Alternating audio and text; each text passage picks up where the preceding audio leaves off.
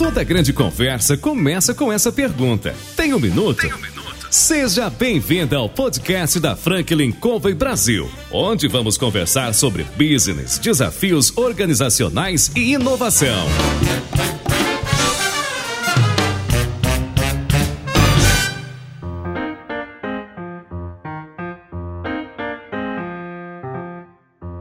Pessoal, meu nome é João Palmeira, eu sou consultor sênior da Franklin Covey Brasil e eu estou aqui para entrevistar CEOs, presidentes, diretores das mais importantes organizações na atualidade. O nosso programa traz empreendedores e pessoas que de alguma maneira podem contribuir, compartilhando com as suas experiências de vida, com conselhos e trazendo histórias do dia a dia. Hoje a gente ligou para o Roberto Bergamo, CEO da Benatos, e perguntando para ele: e aí, Roberto, tem um minuto? João, bom dia, bom dia, ouvintes. Tem um minuto e tenho até mais. Que bom. O nome é Um Minuto, nós estamos aqui.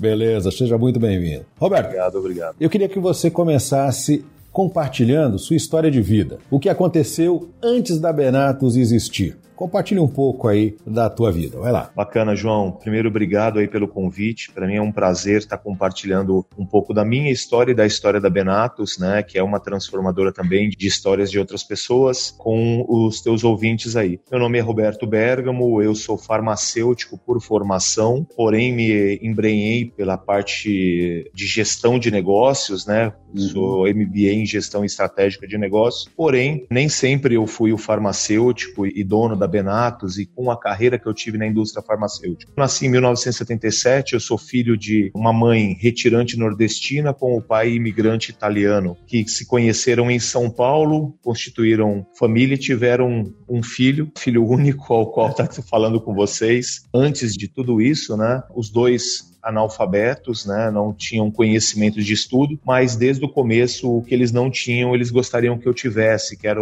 a educação e o ensino. Nós morávamos numa das maiores favelas do estado de São Paulo e da cidade de Guarulhos, que é a favela da São Rafael, onde ainda hoje tenho amigos e gosto muito do pessoal de lá. nesta vida que nós tivemos e na busca da educação que eles me forçavam ali, né, ainda criança, porque não entendia ainda a necessidade, eles com os preceitos morais que vieram deles, eu consegui não me envolver com todo aquele universo que existia, que existe em toda a periferia, que é um universo focado em drogas e tudo mais, né? Sempre trabalhou Darcy Bergamo, grande Darcy Bergamo, formador da minha opinião até hoje, eu ainda uso ele como case de um monte de coisa. Que bom. mesmo com a ignorância do fato de não ter conhecimento, nunca encontrei pessoas mais sábias que os dois, né, nessa minha carreira mas morando na São Rafael, um dos grandes ensinamentos que ele me teve era não desistir nunca. As coisas para alguém que não tem ensino, elas são muito difíceis. Né? Já é difícil, João, para quem se gradua, estuda em boas escolas, a competitividade no mercado de trabalho ela já é extremamente acirrada. Você imagina para um garoto pulando um pouquinho da minha infância e pulando para uns 16, 17 anos, está tentando entrar no mercado de trabalho sem uma base educacional, né? Então é bem complicado. E que é a realidade de muita gente no Brasil, né? Exatamente, João. E é uma realidade que nós não podemos fechar os olhos. Uhum. Hoje nós falamos de faculdades, e eu acho muito bom as pessoas terem faculdade, mas eu acho muito melhor quando elas têm a base, a educação, Sim. a educação lá na sua formação, né? Hoje eu até brinco com alguns amigos que os professores deveriam ser chamados de pais, porque eles se tornaram educadores. E essa era uma base da família. E a minha base familiar veio daí. É, se eu respondesse aos meus professores e minha mãe descobrisse, eu teria menos um dente na boca para sorrir para as meninas da escola. e como o sorriso para as meninas era importante, você não respondia, né? exatamente, exatamente. E aí, o respeito aos mais velhos, o, o respeito à hierarquia, fez com que eu me aproximasse de pessoas boas. E Deus também sempre foi uma, né, a coisa mais importante dentro da minha casa e nos colocou sempre no caminho de pessoas boas. Essas pessoas, né, vieram ao meu encontro. Para você ter uma ideia, tem uma historinha bacana que elucida isso. Eu sempre gostei muito, João, de ajudar as pessoas, né? E quando você não tem dinheiro, você não tem posses, o que você tem é você mesmo para ajudar as pessoas. Então, um ombro amigo, um bom poder de escutatória ajuda bastante. Mas sou um homem de 1,90m, já tinha 1,90m naquela época, era uma pessoa grande, então ajudava bastante pessoas, desde enxelagem, fazer mudança. Onde eu via alguma necessidade, eu ia. E as pessoas gostavam disso. Eu fui fazendo amigos fora desse ciclo, né? Esse ciclo da favela ali. Eu tinha muitos amigos fora. Eu ajudava os pais deles a fazerem atividades, pedreiro, essas coisas, ajudante de pedreiro. Uhum. E um dos pais de um grande amigo, um belo dia eu saindo da escola pública que eu estudava à noite, eu me deparei com ele na porta da escola. Eu não achei estranho porque os filhos dele estudavam em escola particular e não na escola pública que eu estudava. Ele veio ao meu encontro, me abraçou e falou assim: "Eu tenho uma oportunidade de negócio, de trabalho para você". Eu achei estranho porque eu estava desempregado, né? Acordava muito cedo, corria atrás, mas como eu disse, sem qualificação é muito difícil. E era uma nessa época eu tinha trabalhado uns dois anos no McDonald's, né? Que é, não sei se eu posso falar o nome, mas claro, lá, é uma das grandes franquias do mercado ao qual eu até me inspiro a mexer na minha hoje. Ela é uma parceira nossa aqui na Franklin Covey e eu fui professor na faculdade do hambúrguer por sete anos. Que legal, que legal. Então você está conversando com alguém que se formou Bacana. nessa mentalidade. Essa foi minha primeira experiência com franquia, lógico, da base, limpando chapa, preparando lanche, atendendo o atendimento, né? Hoje eu prezo muito por atendimento. O cliente precisa muito ser entendido na sua grande necessidade. Mas o pai deste grande amigo estava na porta e ele tinha na mão dele um recorte de jornal. Pasme, os dois filhos dele estavam desempregados. Ele foi até mim porque ele via em mim uma característica que talvez naquele momento ele não visse nos filhos. Uhum. Aquela gana, aquela vontade, aquele brilho no olho de fazer alguma coisa diferente. Era a FURP, Fundação para o Remédio Popular, que foi a primeira indústria farmacêutica que eu entrei como auxiliar de limpeza. Também nunca tive problema com nenhum tipo de cargo. A gente aprende muito cedo que trabalho é trabalho, independente de qual seja.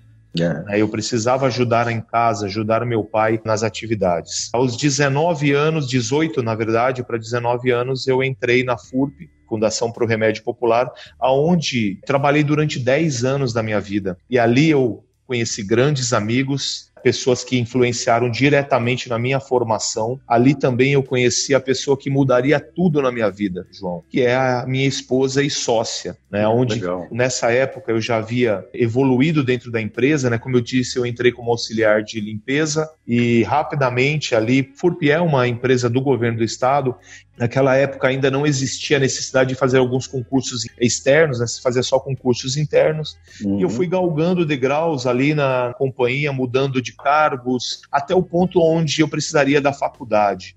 Mas um pouco antes disso, eu nunca sonhei em ter faculdade porque minha mãe e meu pai não os tinham. Uhum. Os dois eram analfabetos e até minha mãe ela tinha uma frase dizendo: Filho, pare de estudar. Quando eu comecei a faculdade, né? Uhum. Se seu pai e sua mãe não tiveram estudo, você vai ficar louco. Infelizmente, minha mãe foi embora sem saber o meu grau de instrução. Eu não conseguia, chegou um ponto que eu não conseguia mais explicar para ela qual era o meu grau de instrução. E o meu pai também não viu. Meu pai aos 21 anos de idade, meu pai foi para o Oriente Eterno, passou para um plano muito melhor do que o, que o qual nós estamos, mas deixando sempre uma carga muito forte aí de ensinamentos. Minha mãe, há três anos, também foi ao Oriente Eterno, está lá com ele esperando daqui a 120 anos, quando eu chegar lá, bater um papo com eles. Quer dizer que nós vamos chegar na mesma data, é isso que você está falando? É, na verdade, eu acredito que você chegará um pouquinho depois de mim ainda.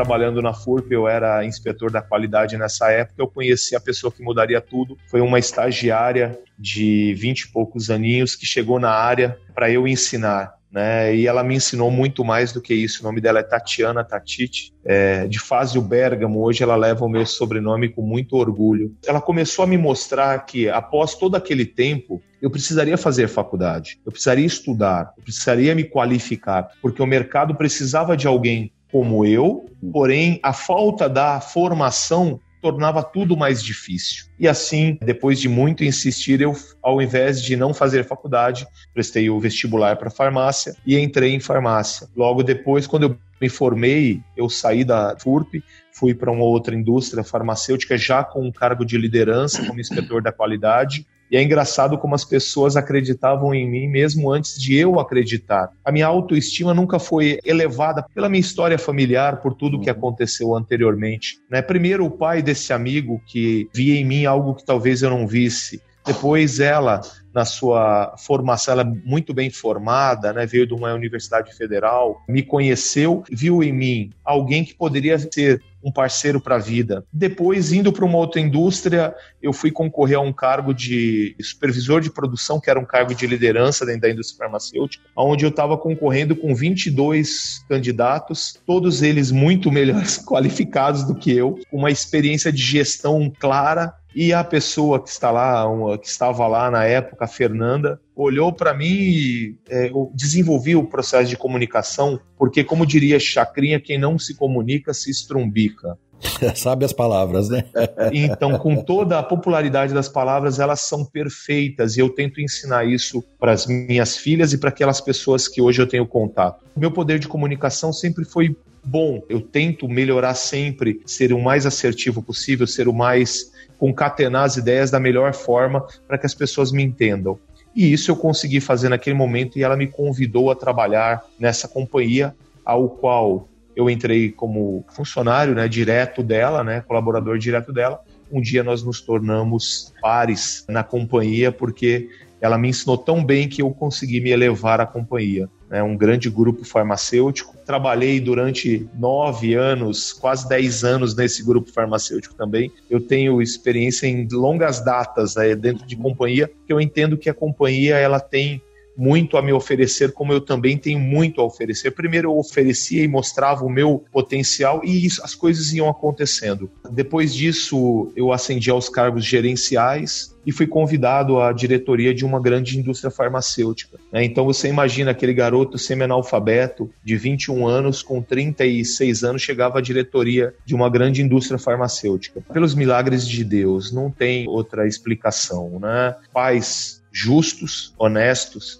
e firmes, amigos decentes, amigos investiram o tempo deles e a confiança em mim. E uma parte pequena que ficou para mim, que foi de me dedicar sempre e abraçar as oportunidades. Nessa oportunidade na diretoria dessa empresa, eu comecei a perceber que eu precisava deixar um legado. Todo esse tempo eu me qualifiquei. Eu me formei como farmacêutico, como eu disse, fiz duas especializações, depois fiz MBA, línguas, né? Então, tudo isso foi me qualificando à frente. Porém, eu começava a perceber, eu e a Tatiana, que nesse momento já era minha esposa, casado hoje, eu sou casado, tenho duas filhas maravilhosas, a Júlia e a Mariana, a mais velha Mariana com 13 e a Júlia com 8. Nesse momento eu começava a perceber que a minha família precisava mais de mim do que a indústria farmacêutica precisava e que eu estava dedicando o processo inverso. Eu me dedicava mais à indústria farmacêutica do que a minha família. E deixar legado sempre foi uma coisa que eu e Tatiana conversamos muito. Qual é o legado que queremos deixar para nossa família? Qual é o legado para as nossas filhas? Qual é o legado que queremos deixar para a sociedade? Mesmo estando no comando de uma empresa, o legado não é teu, o legado é de outra pessoa. E mesmo que você se alinhe aos preceitos dessa pessoa, eu acreditava que a gente podia fazer um pouquinho mais, né? nem que fosse só um pouquinho, mas que nós poderíamos fazer um pouco mais. E aí começou a surgir a ideia de nos tornarmos empreendedores. Talvez eu fosse empreendedor desde o começo, porque eu sempre prezo por falar para as pessoas nas palestras que eu faço, para as universidades, que o empreendedor está aí dentro de você. Só você não enxerga. Quando você vê uma criança sair de uma situação de vida completamente desfavorável e vencer seja em qual grau for. Uhum. Isso é empreender. Dizer não para as drogas e dizer sim para um livro, isso é empreender. Talvez não no conceito clássico de empreender, de criar algo, mas você cria uma vida nova, você cria novas possibilidades, você cria novas situações para que as pessoas que são o papel fundamental deste mundo te apoiem. E assim aconteceu comigo. E nesse momento, nós não sabíamos que a Benato estava ali, né? mas ela já existia na sua essência. Nós, como farmacêuticos, precisávamos entender qual era a contribuição, o legado que nós poderíamos deixar. E aí a Benatos primeiro surgiu como uma distribuidora de produtos nutracêuticos, né, produtos suplementos, e a gente começa a perceber com a experiência de vida e de profissional que eu e Tatiana nós tínhamos, nós começamos a perceber lacunas, problemas que talvez ainda hoje as empresas e a área de saúde não estejam vendo. Você, como um cliente de uma loja de suplementos ou de uma farmácia, você não é um cliente, você é um paciente, você é um ser humano que tem características e particularidades que definem todo o tipo de atendimento que precisa ser prestado. Partindo dessa premissa que talvez a área de saúde pudesse dar um up, porque hoje o sistema único de saúde que atende a grande maioria da população, ele é sobrecarregado porque, infelizmente, na área de saúde não se faz prevenção. Eu acho que esse é um grande problema, né? É, exatamente. E, e eu acho que em qualquer área, né, cara? É, exatamente, mas isso daria pra gente um bate-papo aí de mais uns dois dias. Mas resumindo, né, a prevenção ela elimina todo um problema lá na frente. E eu acho que os profissionais de saúde, não só farmacêuticos ou médicos ou enfermeiras, mas nutricionistas, fisioterapeutas, psicólogos, todos esses profissionais, eles são e eles deveriam se sentir responsáveis pela prevenção na vida das pessoas. E esse é o preceito básico da Benatos. A Benatos, hoje, eu não tenho nem como chamar ela de outro nome a não ser Benatos, mas ela nasceu como Binatos. Né? Se você olhar no logo da empresa, uhum. você verá claramente uma separação de cores entre o B e o E, da, do inglês be, ser, uhum. e o natus do latim natural. Tanto que o nosso slogan é: o importante é ser natural. Tudo que é natural, João, esse nosso bate-papo está sendo natural. Uhum. Tudo que é natural é melhor, é mais produtivo, é melhor a qualidade de vida das pessoas. É mais verdadeiro, né?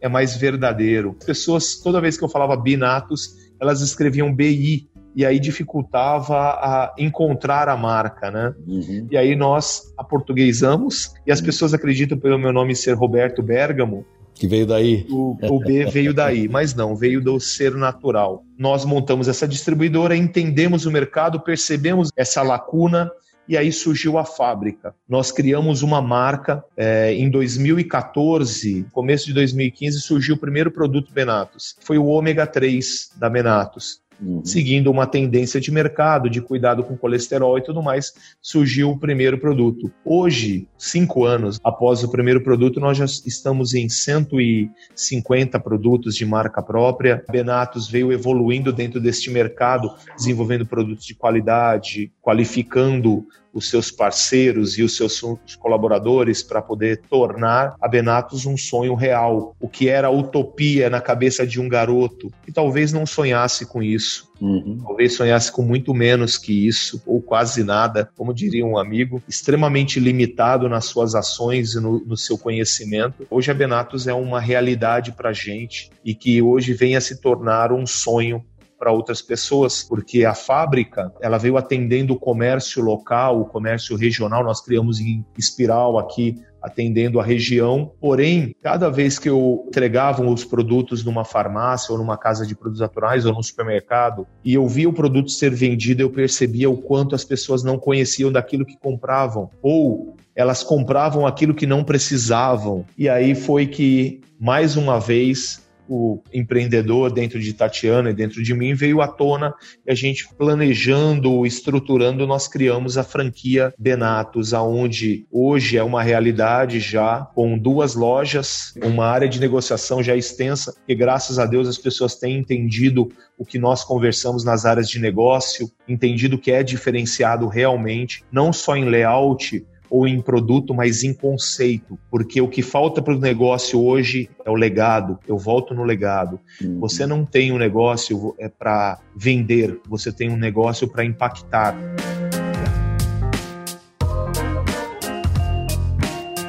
A gente aqui discute comportamento na Franklin Covey, né? O Covey, ele escreveu um livro chamado Sete Hábitos das Pessoas Altamente Eficazes, entre outros que ele escreveu, mas esse é um best-seller e o, o deixar um legado é? é um dos pontos principais da nossa discussão aqui, porque você compartilhando a sua história de vida faz todos nós entendermos que a gente pode conseguir mudar a nossa realidade, aprimorar, melhorar o conhecimento, crescer com educação, como você disse, que a gente recebe né, a base moral dentro de nossas casas. Muitas das pessoas que estão ouvindo a gente, com certeza, tem pessoas na família que não tiveram acesso à educação, mas que tinham uma sabedoria secular e essa sabedoria fez diferença. Né? Como você mesmo disse, seu pai ainda é uma referência, você usa nas suas palestras, no seu bate-papo, como o nosso aqui, e é legal que as pessoas possam entender e olhando para o teu exemplo, olhando para o exemplo da Tatiana, como é possível você acreditar num sonho, fazer um excelente trabalho e ter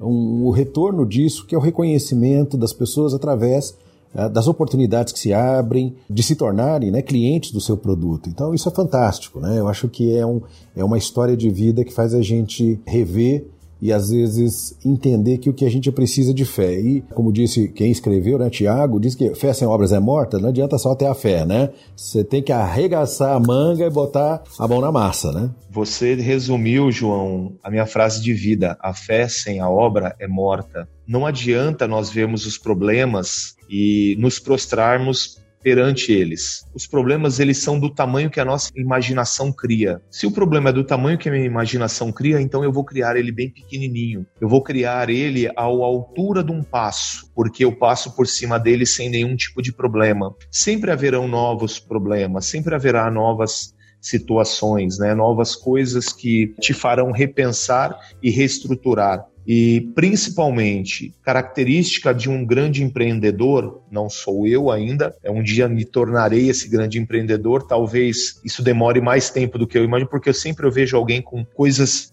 fantásticas a gente aprender. Então, essa sede de conhecimento é uma delas, mas a resiliência, ela se faz extremamente necessário, não importa quão forte foi o golpe que você levou. O chão é o pior lugar para você ficar. Você já bateu no chão, já doeu as costas, costas, já doeu, como diria minha mamãe, o, o bumbum. Então, se ponha de pé, levante e encontre um novo caminho. Né? A resiliência precisa ser posta à prova todos os dias. E a Benatos, ela é a prova viva disso. Nós iniciamos, João, em crise. Quando nós nos descobrimos empreendedores, o mundo estava em crise. Lembra da marolinha? Exatamente.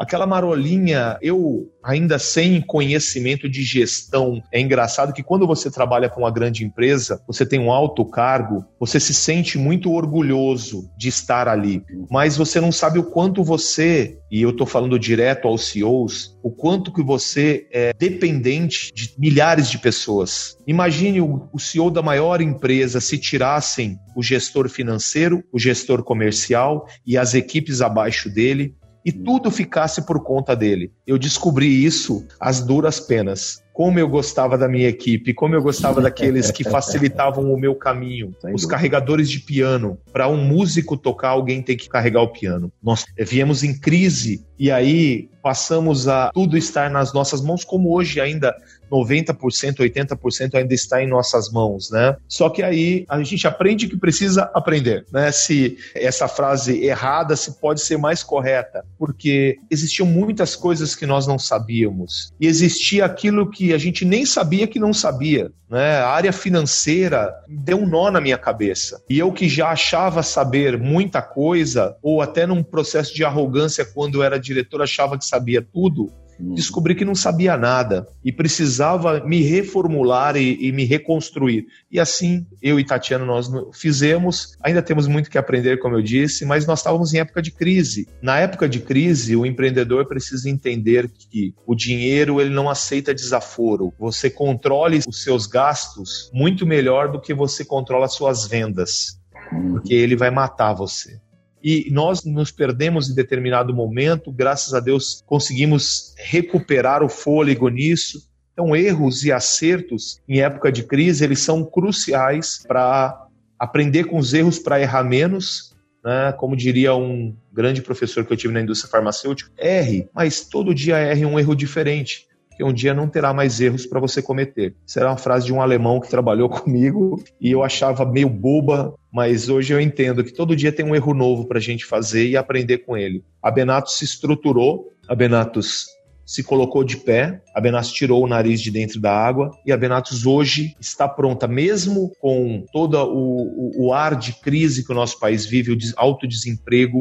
Uhum. Nós estamos dentro de um mercado que é necessário Eu digo que existem mercados de purpurina, de confete, para agradar o ego de algumas pessoas, mas existem os mercados necessários. O mercado da alimentação é necessário, o mercado da saúde é extremamente necessário. E eu vivo no mercado da alimentação e saúde juntos. Você conseguiu aliar os dois grandes mercados, que são necessidades básicas de qualquer um de nós, né? Exatamente, exatamente. Então, como dentro deste mercado trazer qualidade diferencial, preço justo. Nós não estamos na Europa, nós não estamos nos Estados Unidos, onde a valorização da nossa moeda é alta, onde a empregabilidade é alta e a taxa de desemprego baixa, onde existem oportunidades, falando de uma forma bem grosseira, porque não vivo lá, oportunidades para todo mundo, né? Embora que todo país tem seus problemas. Hum. Nós vivemos num país que está em transformação. Então nós primeiro precisamos acreditar no nosso país. Desculpe aqueles que não acreditam.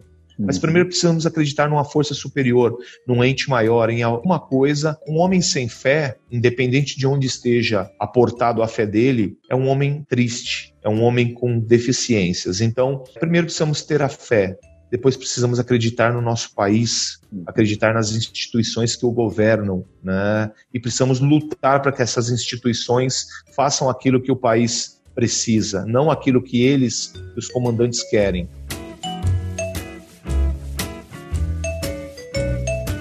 Você comentando a respeito né, da fé ser algo extremamente importante, independente daquilo que quem está nos ouvindo acredita, não é?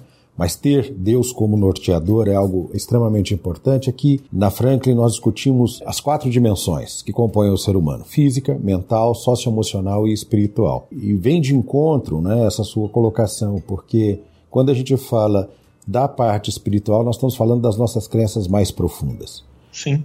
Quando nós falamos da parte física, nós estamos falando da nossa condição de saúde, de ir e vir. Quando falamos da parte mental, desenvolvimento cognitivo, aprendizado, não é? as habilidades e competências. E quando nós estamos falando da sócio, relacionamento, né? socioemocional, nós estamos falando das relações humanas, não é? Sejam elas pessoais, como você e Tatiana, que são sócios e construíram a Benato e a trouxeram até aqui, e nós, como você disse no seu cargo de diretoria, com as nossas equipes, que fazem com que a gente caminhe e consiga resultados, porque sozinho isso é impossível. Então, essa equação né, que tenta equilibrar as quatro dimensões que compõem a gente é que nos trazem resultados e que podem nos fazer sentir felizes. Não dá para estar 100% em cada uma delas, 100% do tempo, mas dá para estar sempre bem. E você falou alguma coisa que é, me chamou a atenção, né? O problema é do tamanho que a gente o coloca. Né? Muitas vezes, se você acredita que ele é grande, ele se torna. Mas se você colocá-lo numa dimensão não é, menor, com certeza, e não existe problema que dure para sempre. E aí, exercitando a fé, o trabalho, a gente consegue suplantar qualquer tipo de dor e desafio. Então, eu estou de pleno acordo com o que você colocou existem problemas, né? Parte de saúde, né? Focado uhum. bem na parte de saúde. Minha mãe, meu pai foi embora por uma doença coronariana. Ele tinha doença de Chagas, né? Uhum. A gente não sabia e um dia o coração resolveu parar. Impossível de se prever, uma família muito humilde não saber. É, eu já formado, minha mãe teve, por causa de cigarro, né? Ela, ela fumava, ela teve câncer. Nesse problema, foram seis anos de luta, de aprendizados com o câncer. Uhum. Então, o problema é, ele era grande, é tanto que acometeu remeteu ao falecimento dela. Mas durante esses seis anos que nós lutamos, e foi uma luta, como filho único, eu tive diversas lições com ela e com pessoas ao entorno de que o problema ele é do tamanho que você o coloca. Pessoas com câncer terminal trabalhando e vivendo e amando e planejando independente de que momento que a vela da vida se apagaria e pessoas com câncer de pele altamente curável, entregadas numa cama com medo da palavra câncer. Você sabe que uma vez eu li uma frase que me tocou profundamente. Meu pai teve câncer, se curou, acabou falecendo de um outro motivo, mas a frase dizia assim: Eu tenho câncer, mas o câncer não me tem. Perfeito, perfeito, perfeito. E eu enxerguei e eu vi pessoas assim. Né? Não saberia se estivesse em mim, se eu teria essa força espiritual, essa força física mas são modelos para a gente pensar se um dia vier a acontecer. Uhum. É, mas a, a, Benatos, voltando lá na Benatos, em todos esses preceitos, a franquia se tornou para gente uma fazedora de sonhos. Porque, como eu e Tatiana, eu tenho certeza que quem está ouvindo neste momento o, o nosso bate-papo, é, ele, ele se reconhece em algum momento da, da, da minha trajetória ou não, uhum. mas ele tem um sonho. Esse é o ponto crucial. Ele tem um sonho. E o sonho ele é o motivador, ele é o que te acorda todos os dias de manhã, é o que te faz amar, é o que te faz lutar, é o que te faz trabalhar, estudar, é o que te faz basicamente tudo. Então, pessoas sonham, talvez até às vezes eles não reconheçam os seus sonhos. Uhum. Ou os sonhos eles podem parecer pequenos, não existe tamanho para o seu sonho. Mas eu digo uma coisa: dá o mesmo trabalho, João, sonhar pequeno e sonhar grande. Eu, quando tinha a idade morava lá na favela, talvez os meus sonhos eram limitados pelo meu,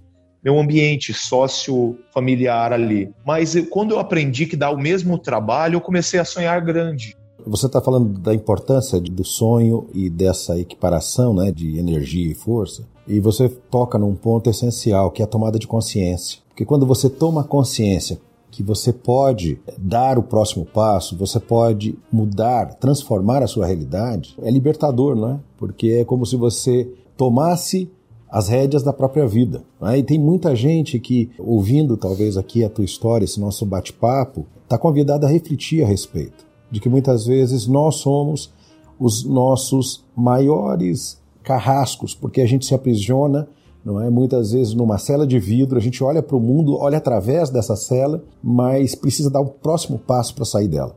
E a tomada de consciência de que a gente pode fazer isso, e você é um bom exemplo dessa situação, inspira a rever alguns conceitos, e não importa muitas vezes a condição financeira, ou educacional, ou a realidade de vida, porque as pessoas às vezes elas têm até um pouco mais de educação ou conhecimento, e ainda assim elas vivem numa prisão. Exato.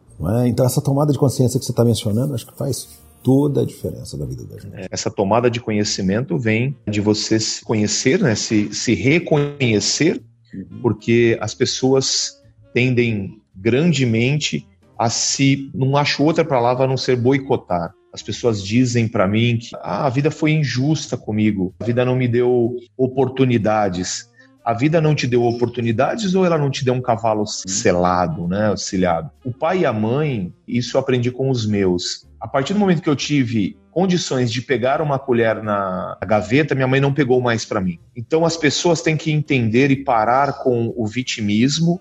A palavra eu não gosto dela, mas acredito que não tenha outra. Se vitimizar perante os problemas ou as situações é o pior caminho para você vencer na vida, porque as energias cósmicas, quando você reclama, e a palavra reclamar, né? Vem de clamar novamente. Então, se você tiver que reclamar, reclame de coisas boas. se você está clamando novamente, está clamando por coisas ruins. Então, as pessoas têm isso, elas se apoiam em problemas e não na solução. Elas se apoiam nas dores e não na felicidade.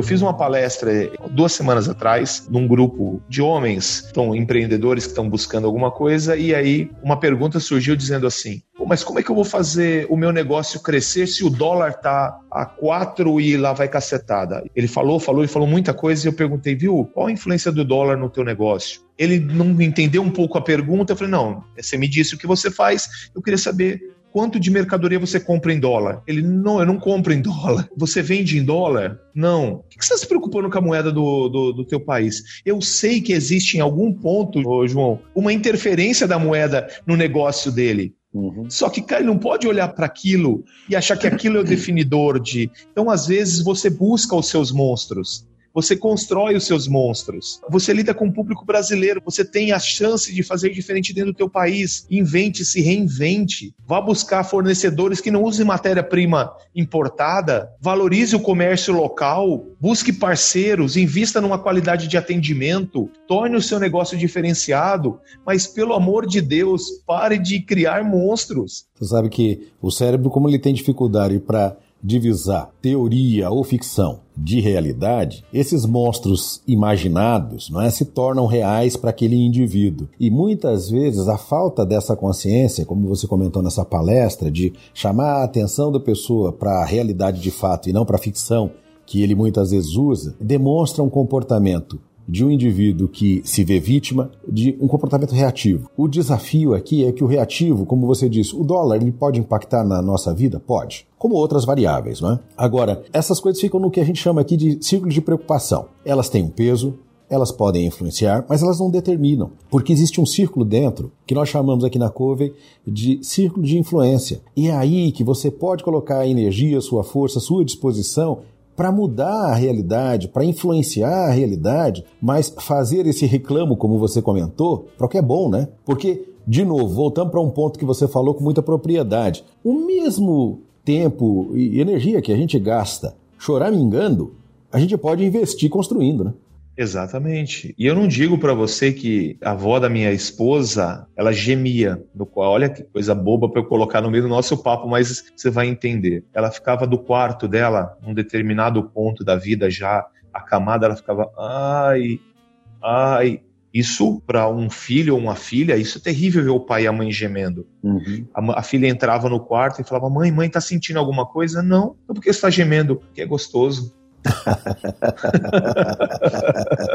Isso resume essa historinha, resume talvez os nossos comportamentos. Uhum. Reclamar ou vitimizar é gostoso, atrai a atenção. Eu gostaria, ao final desse nosso papo, que eu não fosse lembrado como o garoto que viveu numa favela e que teve dificuldades que talvez eu não tenha nem contado na parte de alimentação e tudo mais. Eu não quero ser lembrado como esse garoto. Eu quero ser lembrado como o garoto que viu uma oportunidade de transformar a dor em valor. Só isso. Se eu puder construir alguma coisa na vida de alguém com essa minha fala, é, transforme a dor em valor. E não importa o tamanho do valor, valor é valor, seja para você ou para uma outra pessoa. E é o que eu estou criando, eu e Tatiana, né? Sempre coloque, quando eu falar eu e Tatiana, coloque Tatiana e eu, porque eu acredito que ela seja muito mais importante para a companhia, por tudo que ela faz, do que eu. Né? Eu sou um sonhador.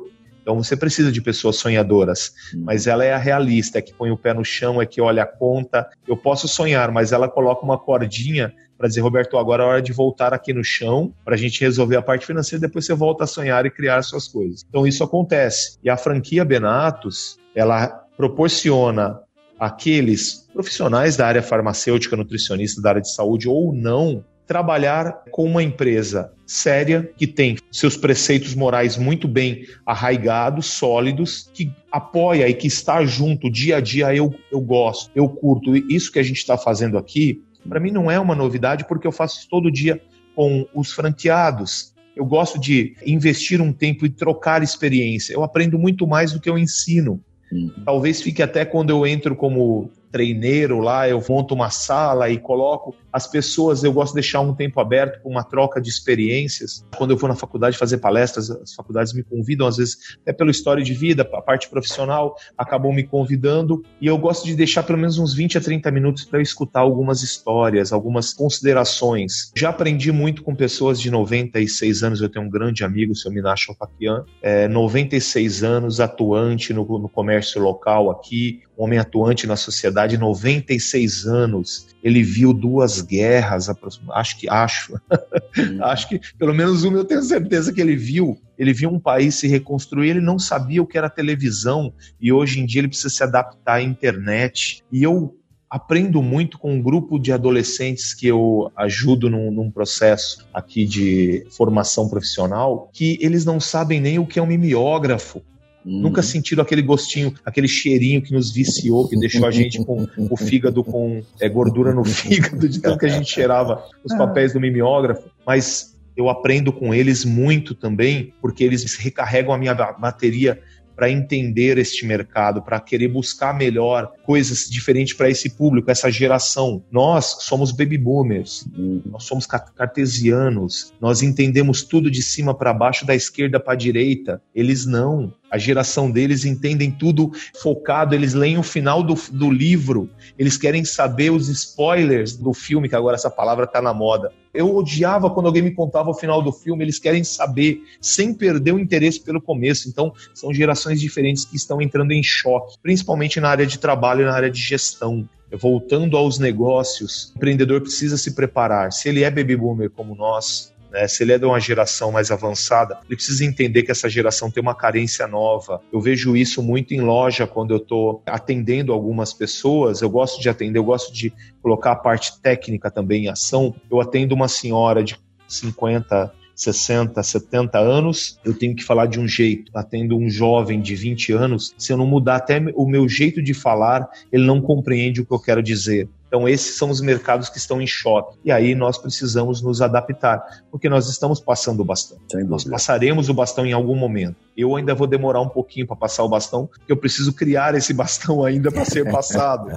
eu estou no processo de formação desse bastão, né? Será para as minhas filhas ou será para uma outra pessoa, mas a gente precisa se preparar. Então, também precisa o empreendedor, né, precisa entender que existe um momento de se preparar para deixar o negócio e talvez para deixar aquele negócio e fazer outro. Com certeza. Somos eternos aprendizes. Né? Independente é do grau que você esteja, você é um eterno aprendiz. Eu sou um eterno aprendiz e a gente tenta fazer isso.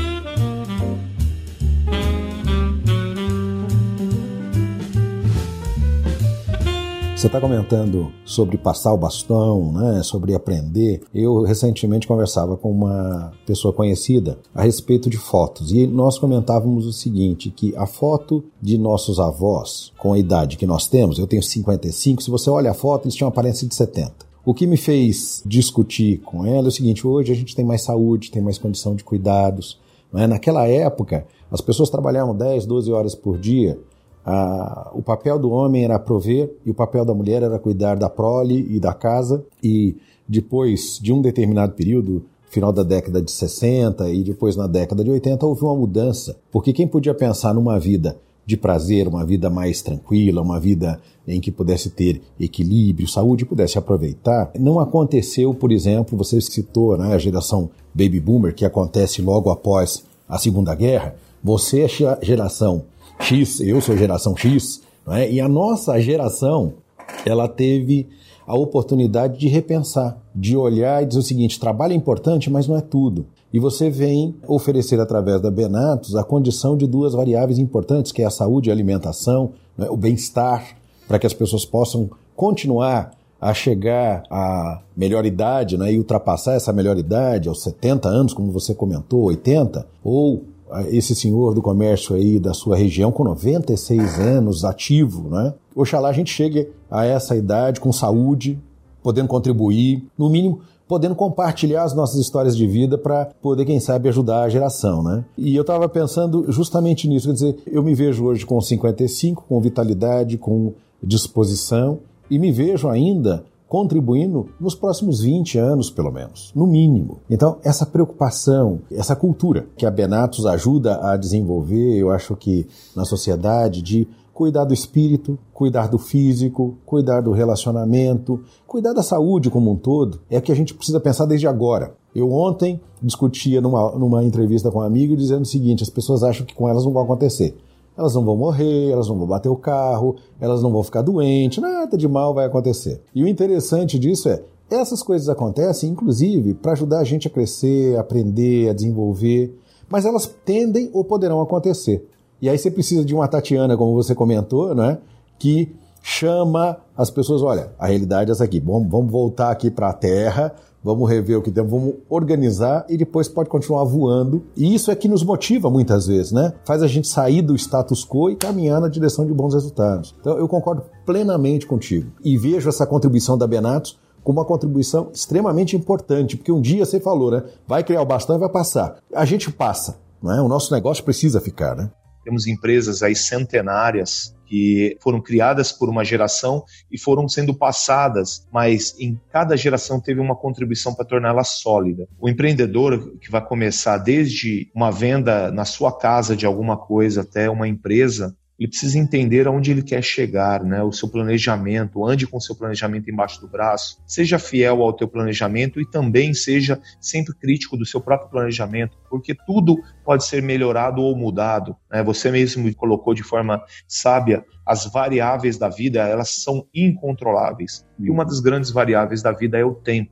Ele é cruel, mas justo, por assim dizer. Ele dá para todos os seres vivos a mesma oportunidade passando na mesma velocidade. Alguns dizem hoje para mim, nossa, como ó, já é março, uhum. o tempo está muito rápido. Não, o tempo está exatamente do mesmo tempo que ele sempre foi. Né? Nós criamos um universo de coisas, então as pessoas divagam e se perdem muito no seu planejamento.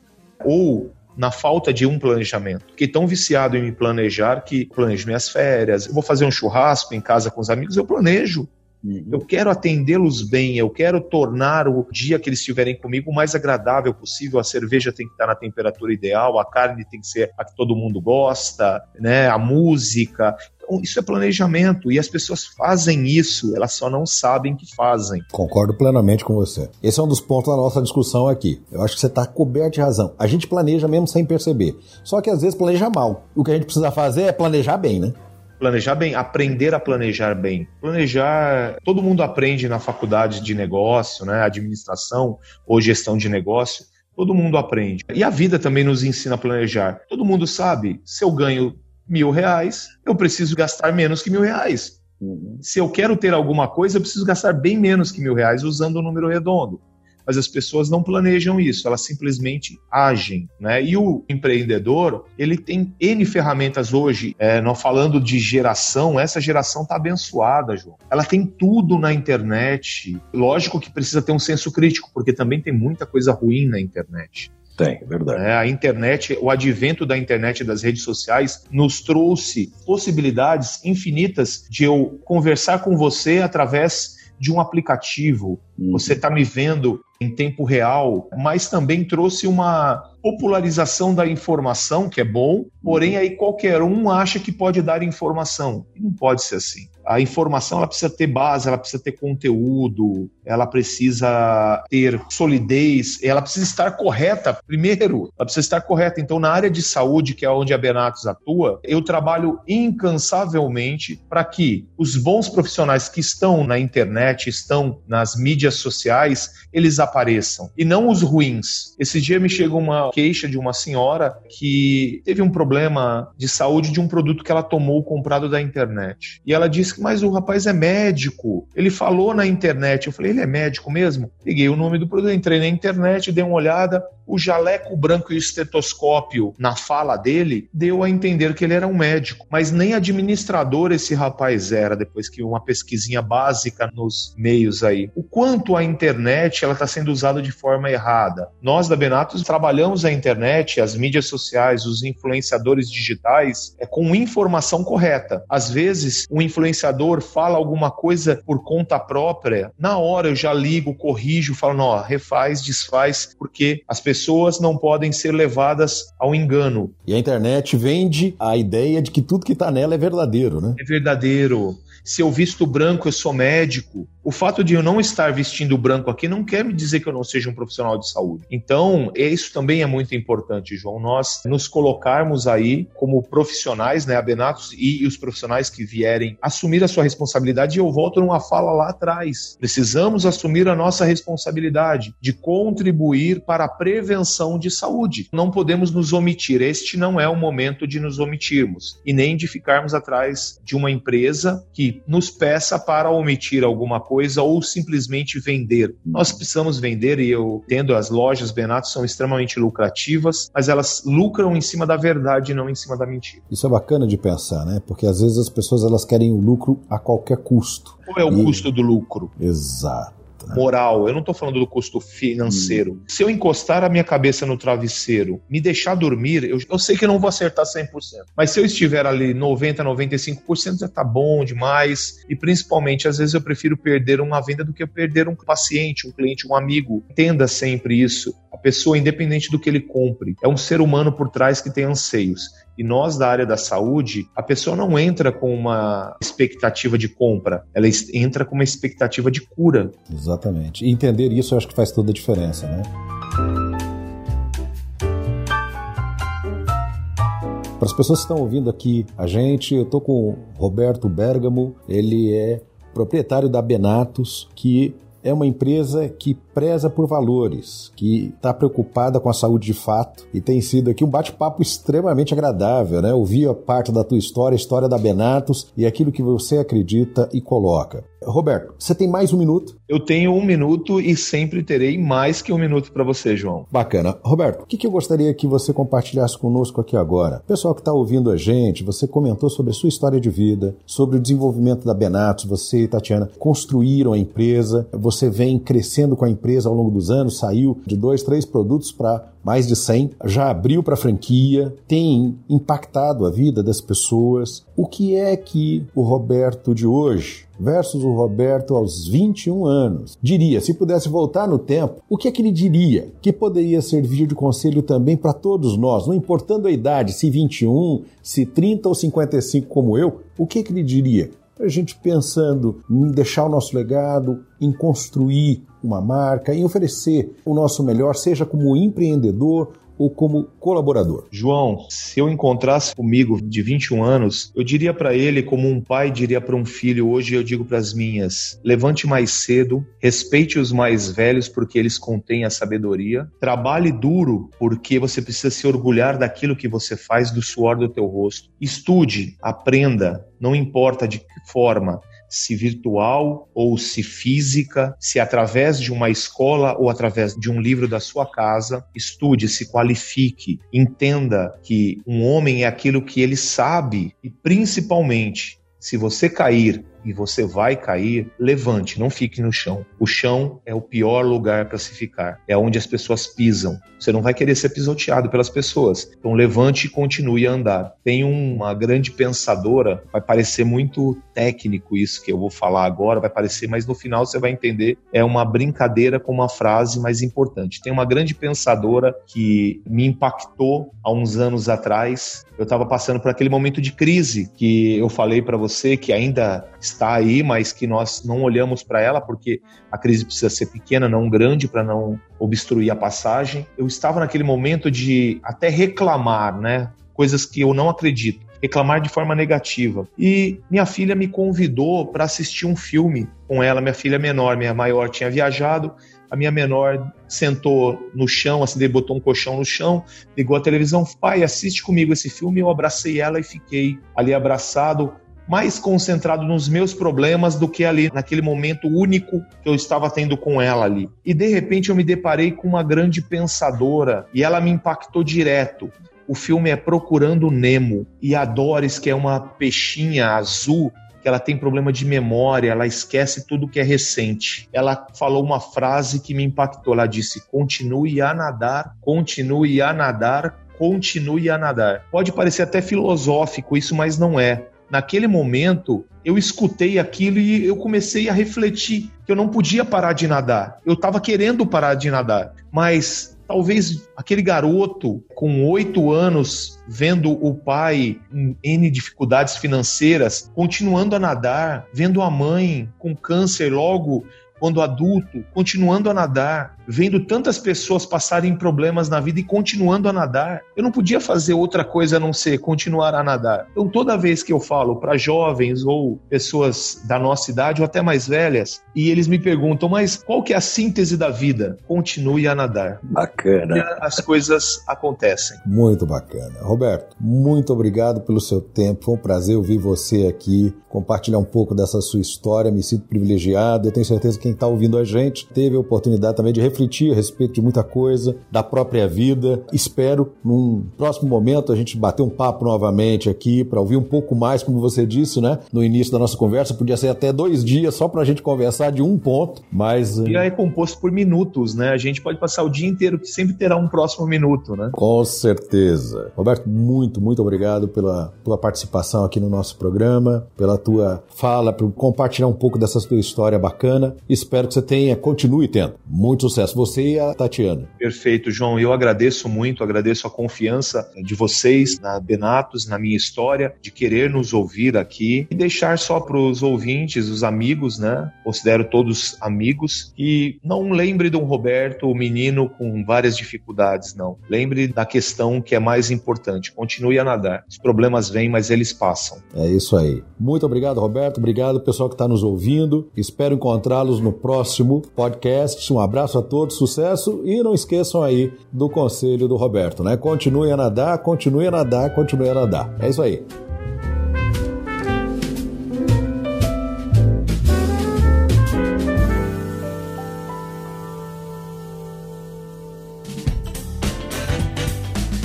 Você acabou de ouvir mais um episódio do Tem um Minuto. Oferecido pela Franklin Covey Brasil, uma empresa global que ajuda outras empresas a alcançarem resultados que requerem grandes mudanças no comportamento humano. Venha conhecer nossas soluções customizadas para os seus desafios organizacionais.